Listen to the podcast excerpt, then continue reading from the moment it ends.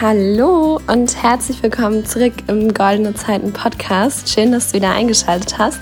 Heute erwartet dich ein spannendes Interview und zwar mit dem lieben Sascha. Ähm, Sascha kommt aus Österreich und ich habe mich mit ihm im Zoom getroffen, da das ja über die Entfernung nicht so leicht war, sich in echt zu treffen. Und wir haben über das Thema Glaube gesprochen und das ist wirklich ein ganz, ganz spannendes ähm, Gespräch geworden weil Sascha erzählt, wie er zu seinem Glauben gekommen ist, was für ihn bedeutet und in welchen Situationen ihm sein Glaube schon Halt gegeben hat. Und falls du, ähnlich wie ich, der Kirche ein bisschen kritisch gegenüberstehst, dann bleib bitte trotzdem dran. Auch du kannst ganz, ganz viel daraus mitnehmen und ja, ähm, ich finde es echt ein schönes Thema und deswegen ist es mir wichtig, das hier im Podcast anzusprechen. Also freue ich mich, wenn du mit dabei bist, mit zuhörst und ich wünsche dir jetzt ganz viel Spaß dabei.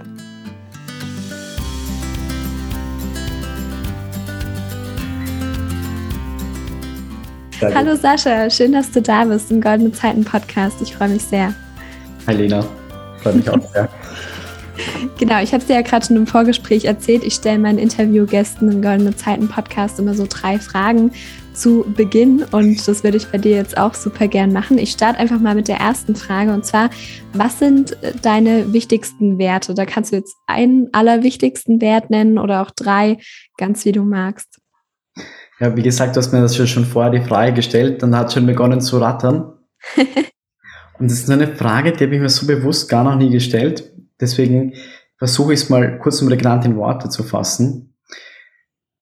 Der erste Begriff, der mir in den Sinn gekommen ist, ist, ist integres Handeln oder integer mhm. zu sein. Yeah. Also quasi, dass ich das, das tue, was ich sage, dass ich tue.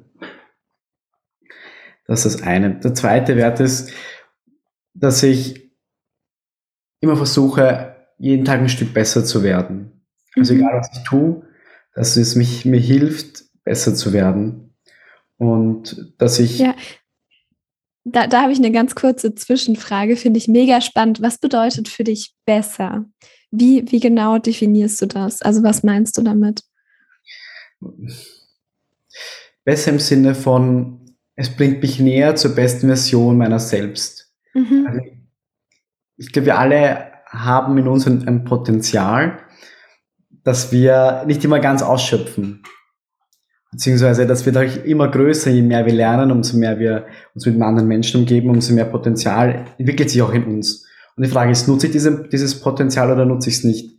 Und besser zu werden heißt, ein bisschen mehr von diesem Potenzial, das in mir steckt, zu nutzen, auszunutzen. Ja, super schön. Ja, und der dritte Wert, der dritte Wert ist würde ich schon sagen, den Leuten mit Rücksicht zu begegnen. Mhm. Also wir alle haben halt unser Päckchen zu tragen. Mhm. Und du weißt nicht, was der andere, dem du gerade begegnest oder auf der Straße oder wo auch immer, gerade für ein Päckchen zu tragen hat. Du weißt nicht, warum der gerade fünf Minuten zu spät ist oder warum er so zu zaust ausschaut oder, oder, oder, oder, oder nicht. Und oftmals ist es was ganz anderes, als, als ich mir gedacht habe. Und deswegen versuche ich hier einfach, dem anderen immer sehr wohlwollend mal gegenüber zu treten und immer das Beste von ihm zu erwarten. Und dann erst, dann erst meine negativen Urteile über ihn zu fällen. Ja, ja, so eine gewisse Unvoreingenommenheit finde ich total ja. schön. Ja, richtig. Das, gut. das ist das richtige Wort. Versuchen, unvoreingenommen zu sein. Ja, ja, oder auch äh, in gewisser Weise vielleicht wertfrei, zumindest so auf den ersten Blick erstmal und nicht direkt Leute abzustempeln. Mhm. Ja, finde ich gut.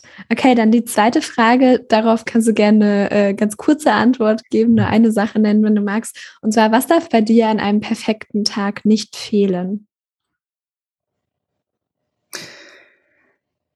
Es gibt viele perfekte Tage Meistens sind sie verbunden mit Menschen, die ich gerne habe und, und sehr liebe, also Freunde, meine Frau, Menschen, mit denen ich Spaß habe. Ähm, und auf der anderen Seite auch etwas zu unternehmen, was zu machen. Ich bin nicht jemand, der gerne sitzt und den ganzen Tag fernsieht oder, oder, oder Netflix, Netflix schaut, sondern ich, ich möchte was erleben. Und für mich gehört zu einem perfekten Tag, dass ich was erlebe. Richtig gut. Okay, dann die dritte und letzte Frage. Darauf wirst du wahrscheinlich eine etwas längere und ausführlichere Antwort geben. Und die mhm. ist, ähm, was war so im Rückblick auf dein Leben das größte Learning, die größte Erkenntnis und wie ist die entstanden? Also aus welcher Gegebenheit heraus? Erzähl gern mal. Ich finde es immer schwierig, so diese Sachen mit größtes äh, Learning oder, oder das yeah. Beste oder so zu beantworten. Ne? Du kannst auch ein wichtiges nennen einfach. Ja, ich würde am liebsten gerne zwei, drei wichtige nennen. Ich glaube, kannst du auch.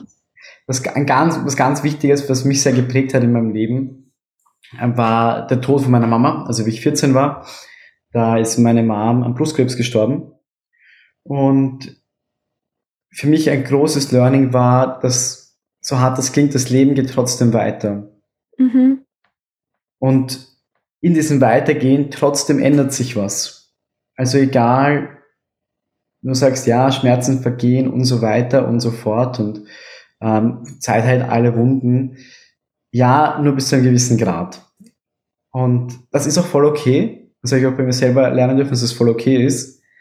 Und da habe ich auch sehr lernen dürfen, wie sehr ich da auf, auf, auf Gott vertrauen darf. Also ich bin selber auch gläubig und das war für mich ein Moment, wo ich sehr, sehr stark auf Gott mich verlassen durfte und, und diese Lehre, die meine Mom da hinterlassen hat und die, glaube ich, ganz natürlich ist, wenn wir einen geliebten Menschen ver verlieren, hat er so ein bisschen, ja, auffangen dürfen. Das war ein Riesen-Learning. Das zweite Learning war, ich, aus, aus, aus meiner Leistungssportkarriere. Also ich habe früher leistungsmäßig Eishockey gespielt und ich hatte dann eine schwere Knieverletzung, war deswegen ein Jahr verletzt und konnte nicht spielen.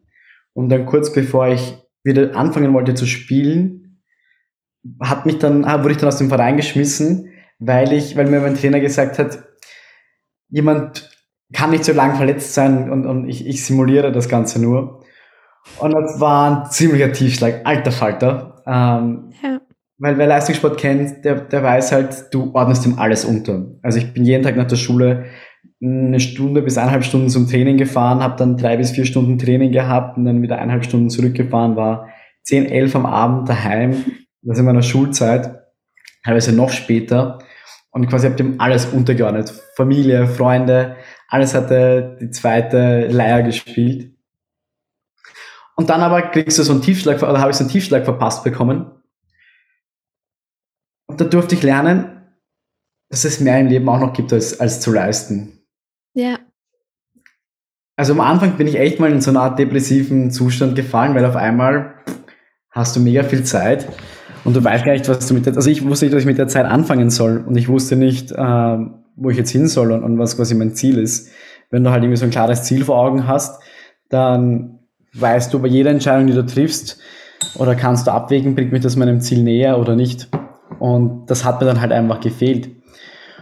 Und auf der anderen Seite hat es mir sehr geholfen, dass ich gelernt, es gibt halt einfach mehr als, als nur zu leisten. Es gibt mehr als nur, nur der volle Fokus auf ein Ziel, sondern noch ein bisschen links und rechts und hat mir sehr meinen, meinen Horizont erweitert. Das hört sich immer so bla bla und posterspruchmäßig an. Aber auf einmal dürfte ich sehen, dass es mehr gibt im Leben. Ich habe meine Freundschaften vertieft. Ähm, ich habe mich bisschen mehr mit meinem Glauben beschäftigt. Habe andere Sportarten begonnen zu, zu betreiben. Habe Klettern wieder für mich entdeckt. Und durfte einfach mehr noch vom Leben genießen.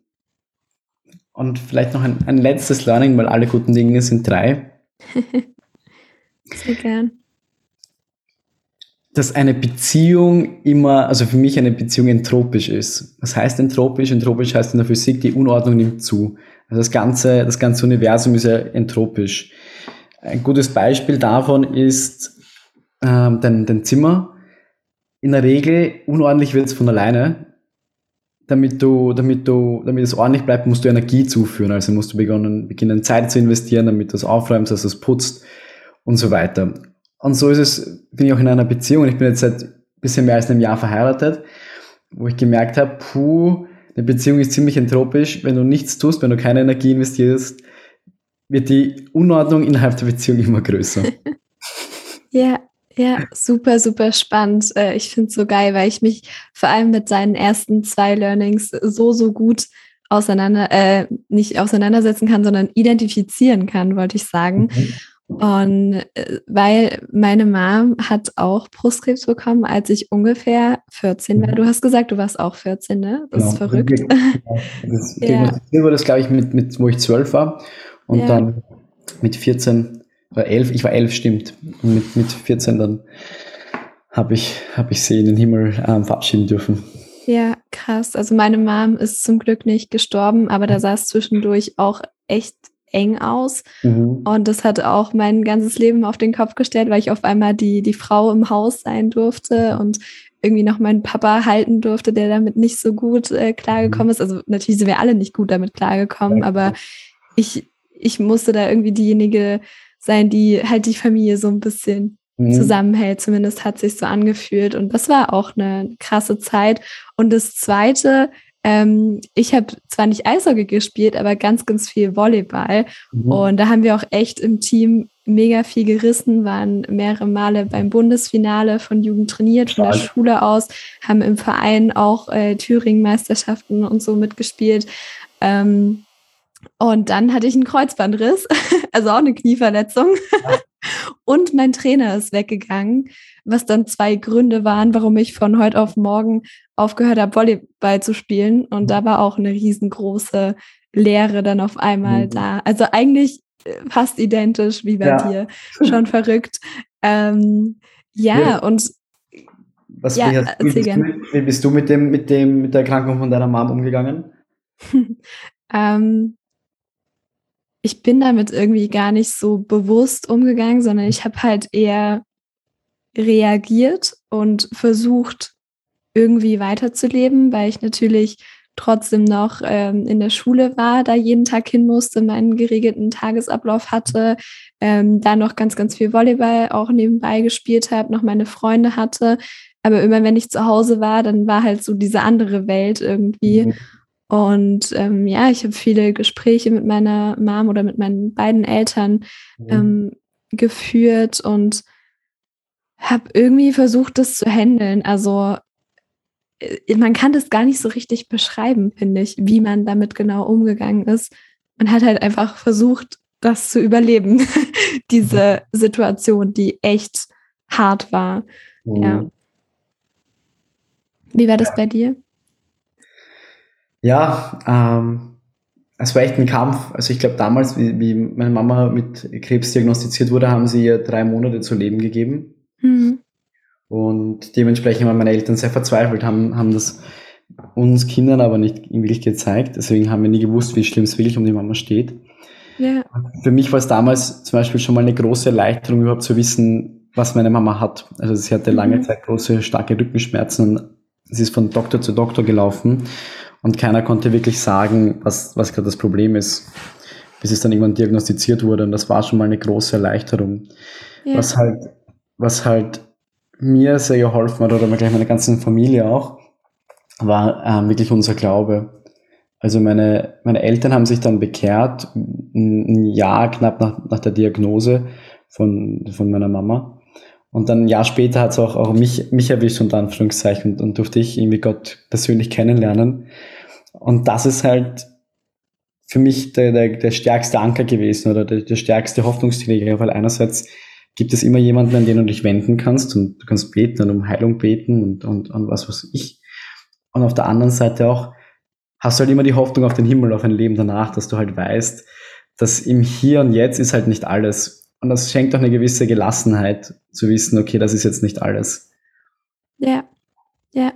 Hast du ähm, deinen Glauben erst zu dem Zeitpunkt entwickelt, so durch die Erkrankung deiner Mama, oder war das auch vorher schon? Vor, vorher eigentlich gar nicht. Also vorher gar nicht. Ähm, wirklich durch, durch die Erkrankung von meiner Mama. Meine. Eltern haben mich dann mal, haben, haben mich dann mal mitgenommen zu so einem großen ähm, katholischen Jugendtreffen in Salzburg. Und das war so ein ganzes Wochenende zu Pfingsten. Und ich habe mir halt gedacht, okay, ja, komme ich halt mal mit. Ja, warum auch nicht. Ähm, und dann kommst du halt in eine Kirche rein, dann bin ich in eine Kirche reingekommen und die war halt voll mit lauter jungen Leuten. Und irgendwie war was anders als halt sonst in meiner normalen Pfade. Und dann merkst du irgendwie, da, da ist was in der Luft. Also irgendwie, da, da, da schwingt so ein bisschen in die Luft. Mhm. Und dann gibt's halt einen Moment an diesem Wochenende, der sich da nennt Lebensübergabe. Und die Idee dahinter ist, dass halt irgendwie Gott gut ist und Gott uns das Leben geschenkt hat und wir in Freiheit sind und deswegen einen freien Willen haben. Wir tun und machen können, was wir wollen. Die Konsequenzen sind immer eine andere Frage, aber im Prinzip können wir tun, was wir wollen. Und in dem Schritt möchtest du einfach Gott dein Leben wieder zurückgeben mit dem Vertrauen, dass es einfach gut ist, weil Gott gut ist.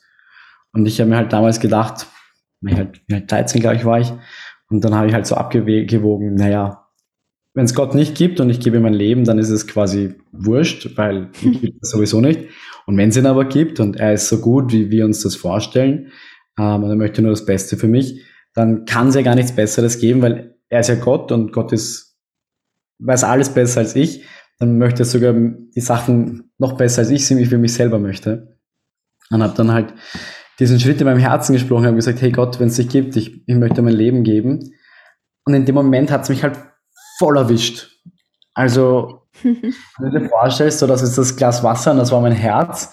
Und dann ist halt irgendwie wer gekommen mit, mit dem Krug und, und füllt halt dieses Glas Wasser an. Und, und, und das Wasser und das Glas geht über und über und über und jemand leitet nochmal einen Kübel Wasser drauf, obwohl das Glas eh schon übergeht. Und circa so voll Liebe hat sich mein Herz damals angefühlt. Ja. Und wo ich der Meinung bin, dass mich Gott voll berührt hat und, und ich einmal eine, eine Begegnung machen durfte von Gott. Und deswegen bin ich also das ist für mich auch so der, der, der Punkt, wo ich immer wieder zurückgehen kann, wenn ich irgendwie so einen Zweifel in meinem Glauben habe oder es mir gerade nicht gut geht, wo ich halt so stark weiß, dass mich Gott berührt hat in meinem Leben. Und da habe ich halt irgendwie meinen Glauben entdeckt und habe dann aber auch da immer wieder ja zurückfinden dürfen und immer da auch mich festhalten dürfen und und sehr sehr stark für mich war auch wie meine Mama mit mit dem Tod umgegangen ist die da halt irgendwie gesagt hat, ja, die letzten 14 Jahre mit, mit, mit Peter, also mit meinem Papa, die waren wirklich wunderschön. Aber die letzten drei Jahre mit, mit Jesus waren einfach nur wow. Hm. Und ich freue mich, nach Hause gehen zu dürfen. Und die mit einem tiefen, tiefen Frieden ähm, sich quasi auf Sterben vorbereitet hat. Hm. Und wie du dir vorstellen kannst, es haben sich dann viele Leute sind gekommen und haben, wollten sich verabschieden und auch meine Mom noch irgendwie trösten ähm, im Krankenhaus.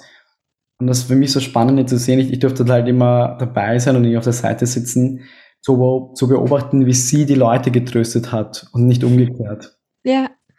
Das war für mich so beeindruckend und, und ich denke mir so, wow, wenn ich, wenn ich nur halb oder, oder ein Zehntel so, so sterben darf, wie meine Mama das gemacht hat, dann würde ich das sofort nehmen. Das ist so beeindruckend. Und ja. wie viele Leute sie in ihrem Sterben noch berührt hat. Das war für mich einfach auch ein Anker zu sagen, okay, es gibt mehr im Himmel, also es gibt mehr, sonst kann jemand nicht so von, von dieser Erde gehen. Ja, ja, spannend, okay. Ähm, Und das super, heißt, ja. super, super schön, dass du das erzählt hast. Was bedeutet ähm, Glauben für dich im Alltag? Also jetzt mal abgesehen von dieser ja fast schon extremen Situation, die du mhm. da als, als junger Mensch erlebt hast. Was bedeutet Glaube heute für dich, so wie jeden Tag? Wie, mhm. wie lebst du deinen Glauben? Ja, ich würde sagen, mal mehr, mal weniger. Aber prinzipiell versuche ich ihn mehr zu leben als weniger. Ja. Yeah. Also es ist schon so mein, mein, mein, mein Anker und mein, mein Fixpunkt. Also ich versuche in der Früh zu beten und am Abend noch zu beten. Also meinen Tag mit Gott zu beginnen und ihn mit, mit Gott zu, zu beenden. Und ich merke auch die Tage, wo ich nicht bete in der Früh. Also ich versuche zumindest eine halbe Stunde in der Früh zu beten. Andere meditieren oder, oder, oder sonst was. Oder lesen ein Buch oder genießen die, den Sonnenschein. Für mich ist es halt Gebet. Ähm, dann, dann ändert sich die Ausrichtung für den ganzen Tag bei mir. Also ich merke, ich bin, ja. wenn ich bete, viel gelassener bei, bei Streitereien. Ich reagiere gelassen auf Stress. Ich kann mich besser fokussieren. Ich kann mich besser konzentrieren. Also das ist so, so ein Faktor und irgendwie, es ist einfach, also für mich ist, glaube ich, einfach im Alltag so was Schönes, weil immer wenn ich weiß, es geht was schief oder es läuft nicht so, wie es laufen soll, dann weiß ich immer jemand, da gibt da gibt's jemanden, der einen größeren Plan hat. Ja, ja, spannend. Ja, und das schenkt immer eine Gelassenheit, würde ich sagen. Ja, ja, ich habe jetzt eine etwas ähm, ja, kritische Frage und mhm. zwar, Inwiefern gehört Kirche und Glauben für dich zusammen? Denn es gibt ja ganz mhm. viele, zum Beispiel auch mich, äh, die zwar einen sehr, sehr starken Glauben haben. Mhm. Und ich würde auch sagen, dass ich an Gott oder zumindest an was Größeres glaube. Mhm. Aber ich bin jetzt nicht so der größte Fan von der Kirche tatsächlich. Was, ja. was, was sagst du dazu? Inwiefern gehört es für dich äh, zusammen? Mhm. Also ich kann es voll gut verstehen, diese, diese, diese Haltung gegenüber der Kirche, die auch ganz viele andere Menschen, glaube ich, glaube ich, yeah. ähm, tragen und haben. Und ich finde es zuerst mal total schade, dass es halt so weit gekommen ist. Und mhm. dafür ist die Kirche in meinen Augen zu größten Teil noch selbst schuld. Ja. Ähm, rein prinzipiell sehe ich die Kirche und ich gehe auch, ich gehe auch in die Kirche, ich gehe auch Sonntag in, in die Kirche und versuche unter der Woche mal in die Kirche zu gehen als Art Mittel zum Zweck für meinen Glauben. Also mhm. Also da, da ist halt mein, mein, mein Ort, wo ich, wo ich auch mit meinen Freunden, mit anderen Menschen meinen Glauben leben kann. Also wir, ja. wir Menschen sind ja irgendwie soziale Wesen und wir gehen gemeinsam auf Berge, weil wir es viel mehr genießen, die Schönheit der Berge zu genießen, wenn wir miteinander unterwegs sind, als wenn ich alleine unterwegs bin. Wir treffen uns abends zum Fortgehen. Wir engagieren uns in Vereinen. Alles könnten wir alleine machen, aber wir sind immer auf der Suche nach, nach Mitmenschen, nach anderen Leuten. Ja. Und so sehe ich halt die Kirche als, als, als Ort, wo wir gemeinsam unseren Glauben leben mhm. und mich einfach näher zu Gott bringt. Ja. Und, und prinzipiell, ja, mit, mit vielen Sachen, die auch vor allem die katholische Kirche betrifft, auch in der Vergangenheit, finde ich uncool, dass das passiert ist. Aber trotzdem ich, finde ich die Idee der Kirche an sich nämlich die Ursprungsidee der Kirche ist ja der, die, die Gesamtheit aller Personen, die da sind. Und nicht so diese Institution, nicht so diese, diese Gebäude, sondern ja. Kirche ist, bist du, bin ich, sind wir alle, die Kirche bauen, unter Anführungszeichen. Und die finde ich total schön, weil wir halt ein großes Ganzes werden, natürlich, die sich halt gegenseitig bestärken. So, jetzt, jetzt Jetzt warst du, glaube ich, kurz weg.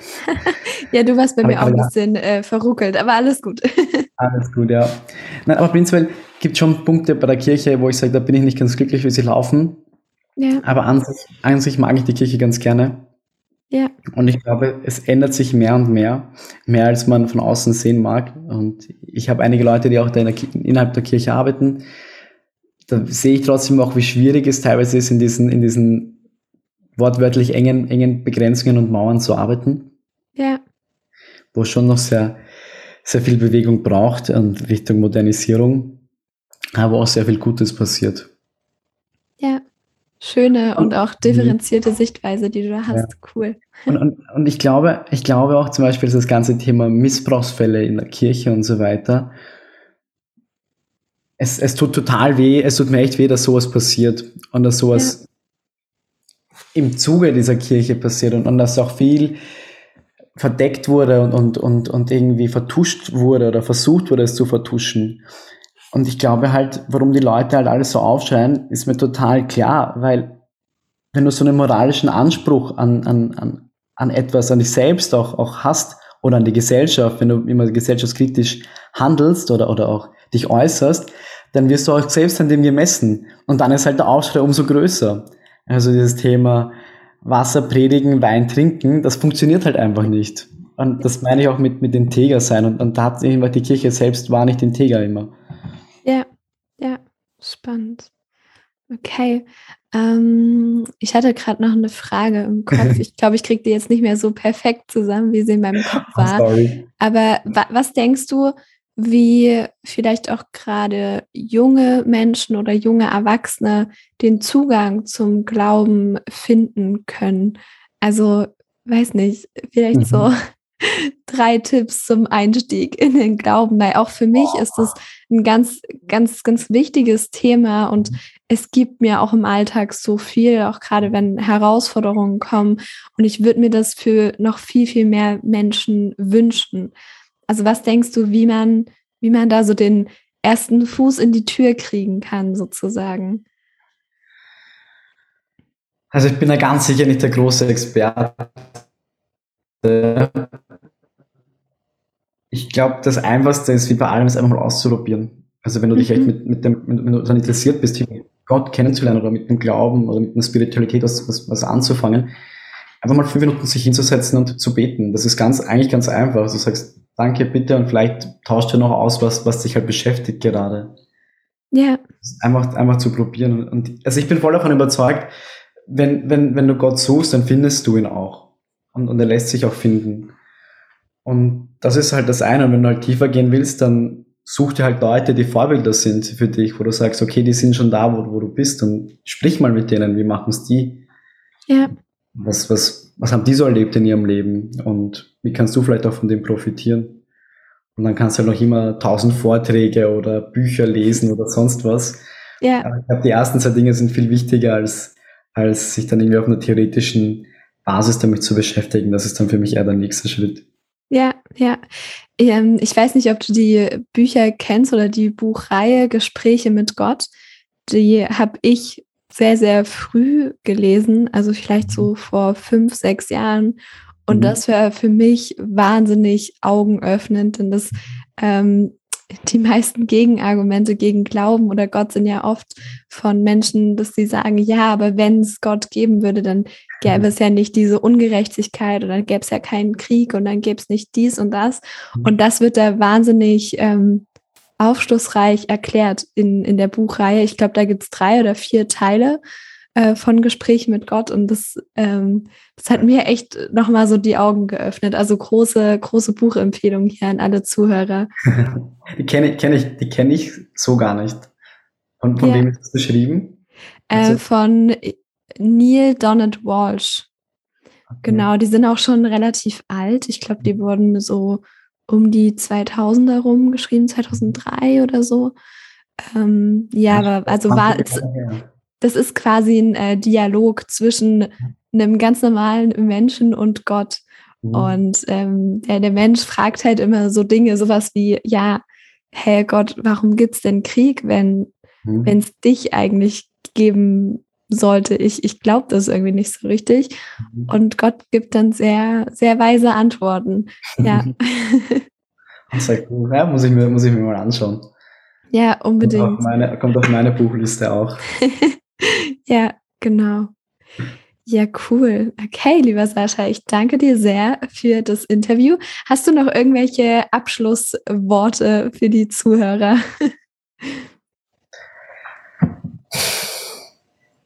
Ich glaube, das, was wir beide, so wie es zumindest rausgehört haben, auch, glaube ich, den anderen mitgeben wollen, es, es orientiert sich, sich mit seinem Glauben zu beschäftigen. Ja. Es orientiert sich da auch zu investieren und sich selbst damit ein, ein gutes Fundament, eine gute Basis aufzubauen. Ja, voll. Sehr schön. Ja. Okay. Dann danke Dann, dir. Ja, ich danke dir.